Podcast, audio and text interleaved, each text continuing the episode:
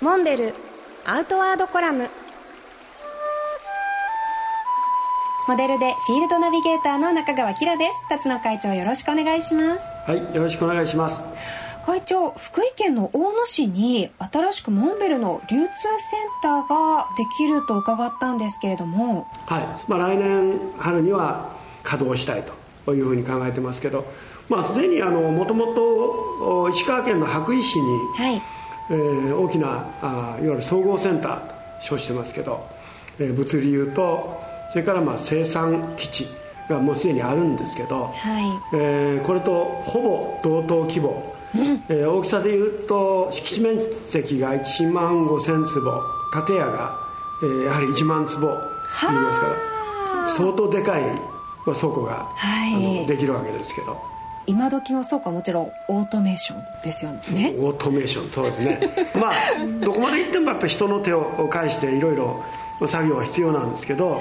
い。何せ品数が多いもんですから、はい。まあ、それはあのコンピューターが必要なものを棚から引っ張り出してきてですね、まあ、結構あの見てても面白い仕組みですけどね。その様子を見てみたいですね、はい、これねあのやっぱコロナで、まあ、実際リアル店舗が閉まったり、まあ、お客様にあのご迷惑かけたりしたんですけど、はい。まあ、その分約50%ぐらいやっぱり通販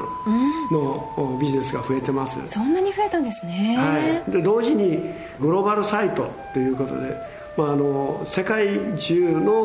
おどこからでも注文いただいて出荷できるそういう体制を今構築してますので。すごい、はそしたら私じゃあフランスの親戚とかにもおすすめできるってことですね。あもう全然。だからあのフランスからでもご注文いただけるし、はい。あのまあ、ただしあの日本の在庫はあの日本人向けのサイズになるんで、えそんな場合は EU あのヨーロッパのサイトにあのつないでいただければ、はい。ヨーロッパアメリカ、まあ、そして日本その他の国からの注文をどこの出荷元からでも出荷できるそういう体制になってますけど。今はこうねウェブサイトのサイズの見方とかもねすごく分かりやすくなっているからこれからもっと皆さんオンラインでのお買い物もね楽しんでいただけるといいですね。モンベルアウトワードコラム。辰野勇と中川明がお送りしました。次回もお楽しみに